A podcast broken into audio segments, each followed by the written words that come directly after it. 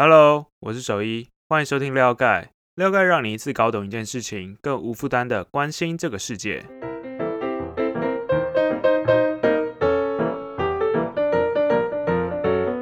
不知道大家喜不喜欢东南亚？就我身边的人，其实对东南亚的印象大概都是旅游啊，就是度假很很放松。那当地的食物也是蛮好吃的，就是很有东南亚的风味。那我个人对旅游是觉得还好啦，因为 东南亚其实是偏热，对对我来说是蛮蛮炎热的。那我对不过我对于东南亚的食物就还蛮有兴趣的，一般人应该也都接受度蛮高的啦。看到一堆东南亚餐厅就是在台湾一直开，应该就可以理解说这个市场应该是蛮大的。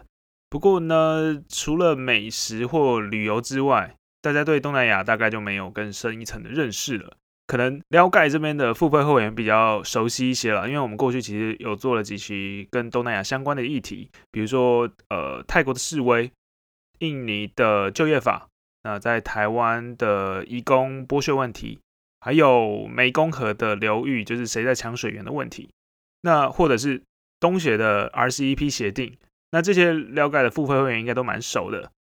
不过我们今天要聊一个新的议题，新的主题就是关于。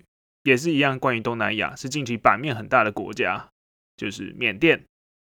那缅甸的议题之所以最近炒得很火热呢，主要就是因为缅甸发生政变了嘛。那这一期的 podcast 主要就是要讨论了解第一百零八期的公开内容：缅甸政变，脆弱的民主。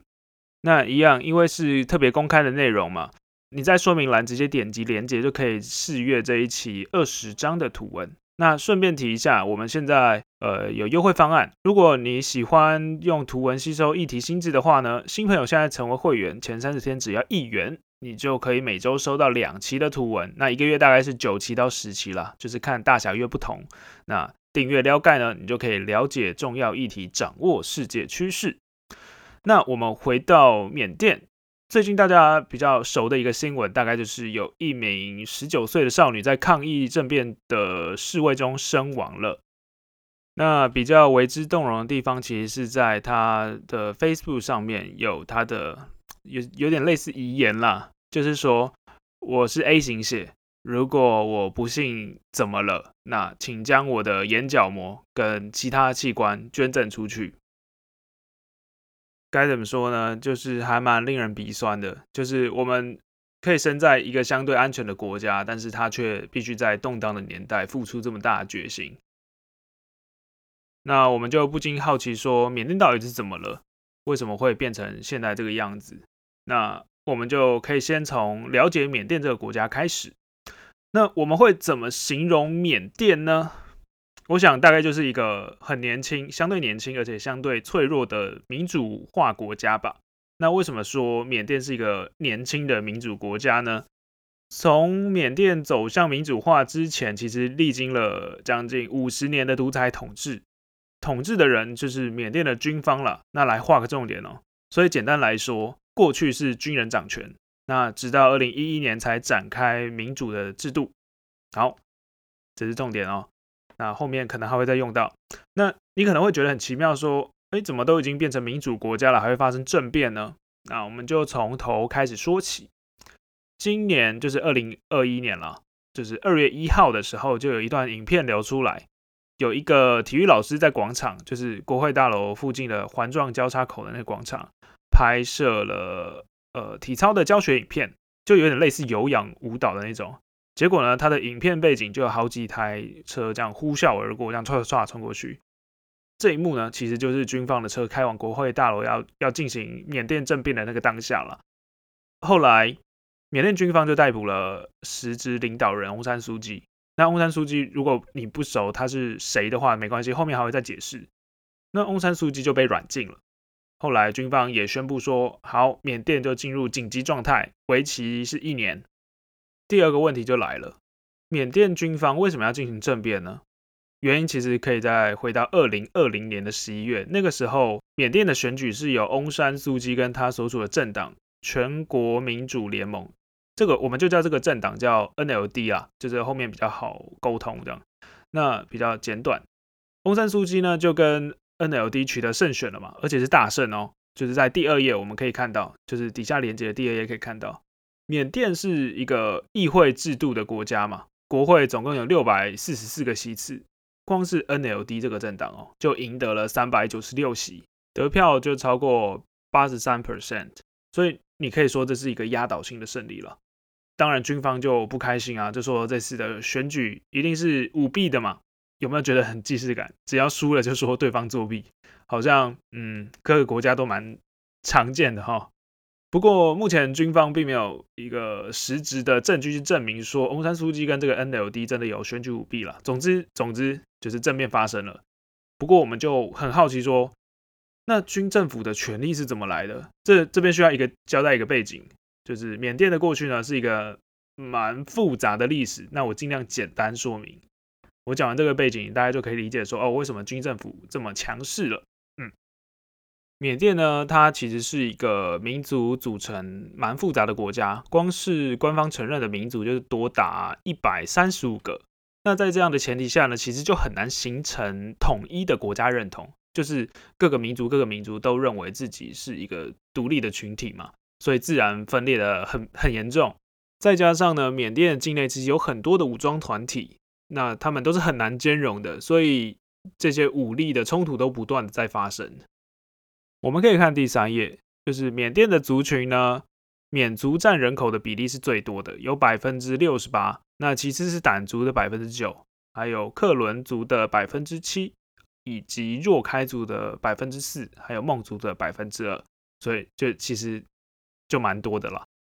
特别可以注意的是，掸族、克伦族、若开族跟孟族其实都是有武装部队的。那就这个呢，就成为了军方强势压制的根基啊。我们就可以更延伸来聊聊军方高压统治起点。那在缅甸独立之后呢，内部陷入严重的分裂嘛，军方就因此在一九六二年发动政变，这是第一次政变哦，而且政变完就实施军事统治，重点是还采取社会主义。军政府的势力也越来越稳固，越来越强嘛。军政府的立场呢，其实是为了要维护国家的内部稳定，所以他们觉得高压是必须的。那甚至也有一些种族清洗的行为啦。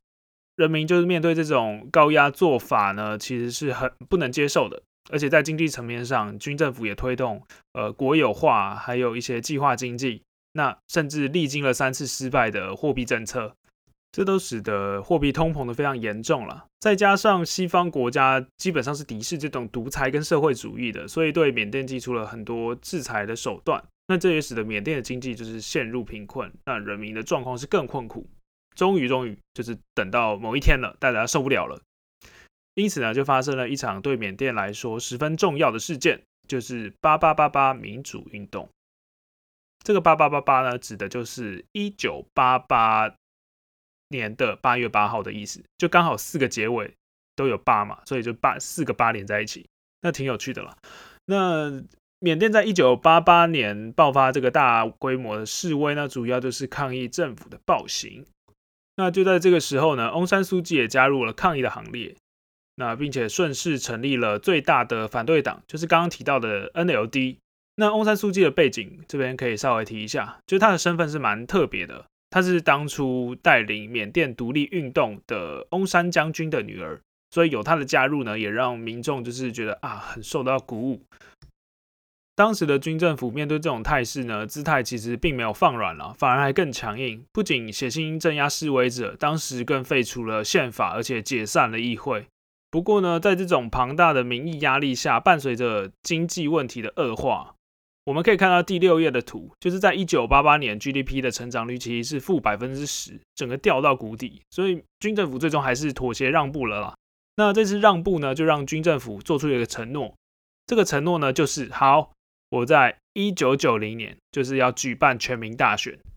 那我们就时间快转到一九九零年，这年的选举呢是翁山苏基带领 NLD 以百分之九十二的高票赢下选举。但你以为就是缅甸就此变天，就是变民主化了吗？如果你记忆不错的话，就是应该会对我开头提到的内容有点印象。就是我刚刚说来画个重点，对不对？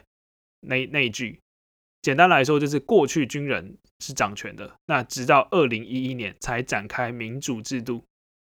哎，所以你可能就大概意会到了，一九九零年翁山书记大胜，结果却是在二零一一年才变民主化制度，这是怎么回事？就是原因还蛮单纯的啦，就是尽管一九九零年呢，翁山书记已经大胜了，但是军方却不肯放置放弃这个统治的权利嘛，就直接把他软禁了。有没有觉得军方很爱软禁？总之，就是从过去的事件就可以看出，军方其实势力是很强势的。简单来说，承诺一九九零要民民选选举，结果对方选赢了怎么办呢？那就把对方关起来就解决喽。不过，如果故事停在这边，就走不到民主化这一块了嘛。那在后续缅甸人民及外国呃内外施压下，就是政军政府终于在二零零八年通过新的宪法，就是说明好，二零一零真的会开始民选，而且我们还会释放翁山书记大赦多名的政治犯，再加上我要松绑媒体，这个还有松绑网络限制，以及哦，其实还蛮多的。我还要跟少数民族的武装团体就是和谈，就是我们不要再镇压这样子。那时间来到二零一零年，就是军方也在十一月的民主选举中胜出，而且进行一系列的民主改革政策。但为什么要为什么军方这么做呢？其实背后有个诱因，就是我可以提升缅甸军方的国际形象，因为之前就是真的形象太差了，所以实施这种有纪律的民主好像也不错。不过你可能会觉得说，哎，就算有其他目的，至少民主化已经算一大进步了嘛？诶，是没错。不过我还没讲完，就是这种民主化的背后呢，军方可能还是有留后手的。记得我刚刚提到说，二零零八通过新宪法吗？这个新宪法呢，其实是军方的一手好牌啊。就是军方在这样的调整之下，还是可以掌控政治。简单来说。虽然军方有意去推动民主改革，但是在新宪法中的设计是很巧妙的，可以阻挡反对势力的扩张。比如说，新宪法就说，呃，军方可以保留国会四分之一的席次，而且手中还可以握有修宪的否决权，还能控制国防部跟内政部。这些听起来都蛮厉害的，是不是？那这种控制呢，其实还可以更上一层楼，就是宪法也有规定说，如果亲属有外国国籍的话，就不能参选选呃参选去选总统。你觉得这是针对谁？其实就是针对翁山书记嘛。因为翁山书记其实有两位的英国国籍的子女，这也是为什么你看到翁山大家在尊尊称翁山书记的时候，其实都不是在说他是总统。你会看到他的头衔其实是国务资政，这就是。呃，这就是这个原因啊，所以你听到这边应该就可以理解说，哎，好的宪法其实是带军政府上天堂。不过军政府呃期望这个原本是期望这个新宪法可以限制 NLD 的势力，但是这个事情并没有那么简单了，因为 NLD 在议会中其实是占多数的，那这个优势呢，就是逐渐去侵蚀军方的权力了。在一九呃，在二零一五年跟二零二零年，其实 NLD 都是大胜的，这让军方其实很坐立难安。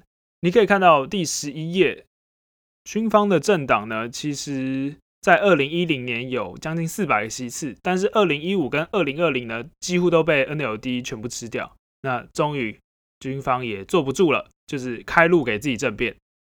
那开路给自己政变是什么意思呢？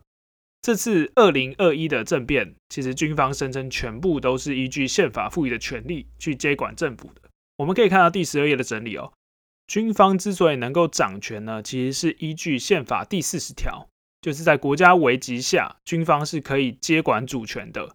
让缅甸进入紧急状态呢，也是依据宪法第四百一十七条，而且第四百一十八条更说明可以把行政、立法、司法权都交给军方。所以真的是再说一次，好的宪法让军方上天堂。那最后一个部分呢，我们就来聊聊人民对政变的反应。翁山书记呢，在政变的一开始，其实就有透过脸书去呼吁大家反对军方的政变了。那目前大家的反应呢，已知的就是有数千名的公务员、医护人员，而且还有外交官，就是辞职去表达响应、去抗议。那大城市仰光其实也爆发了最大规模的街头抗议了。上街的人民其实都是在呼吁军政府要下台，那继续去释放翁山书记，而且还要要求就是认可二零二零大选的结果。虽然目前抗议声浪是越来越高，但各地的抗议就是人民其实都还保持和平理性，这和翁山书记诉求的非暴力抗争，呃，还有公民不服从的呼吁有关。所以你可以看到大家采取一些蛮有创意的抗议方式，比如说举三指去抗议，三指就是在致敬饥那个电影啊《饥饿游戏》，去表示对抗暴政。那这和泰国视为其实也是一样的道理。泰国其实也用三指来表达抗议。那撩盖的会员应该会蛮熟悉的，因为这个我们之前有提过嘛。这次还有一个还挺有意思的，就是民众用敲锅，就是敲各种锅具来表达对政变的愤怒。但这并不是制造噪音那么简单而已啦。其实敲锅是大有来头的，因为敲锅在缅甸呢。原先是象征驱赶魔鬼的意思，就是驱魔啊。至于谁是魔鬼，应该就很明显了吧？这其实就是一种面对军政府敢怒不敢言的抗议啊。不过军方这边就没有那么和平，就除了严厉镇压这种示威去维持秩序之外，其实也强制断网啊，逮捕大量的抗争民众啊。那镇压过程其实也数次开火，光是在三月三号当天那一波镇压中，至少。就超过了三十八人的死亡，在我录音当下，应该就累积超过五十人了。目前的状况应该是军方最不乐见的啦，凸显的就是其实军方是有能力夺权的，但却没有办法安定民心。意思就是军方虽然有拥有很大的权力，但却没有民意的支持的正当性啊。反而翁山书记才是有那个庞大民意基础的那个人。我们可以看到支持者对翁山书记其实是很亲昵的。因为他们都会称呼翁山书记叫妈妈苏嘛，那这对军政府来说其实是一种日益威胁的政治影响力啊。所以呢，最后我们来盘点一下，以时间线来看，第一次政变是一九六二年，那接着就进入了独裁时期，军事独裁时期，到了二零一一年开始民主改革，直到二零二一年却又发生第二次政变。那目前大家都在关注的，其实就是缅甸这次政变是否可以顺利的去化解，或者是有可能又会回到过去的军事独裁时期。那缅甸的未来现在还是个未知数啦，就是颇有一种终局之战的感觉。所以这大概就是今天的内容喽。那我们今天就差不多到这边，后续会继续追踪。如果你喜欢我们的内容的话，欢迎订阅撩盖。撩盖主要产品呢是每周两期的图文。新朋友欢迎加入现在三十天一元的方案。如果你已经是会员了，也欢迎推荐朋友加入，让撩盖帮他消灭所有复杂的议题。那就这样啦，拜拜。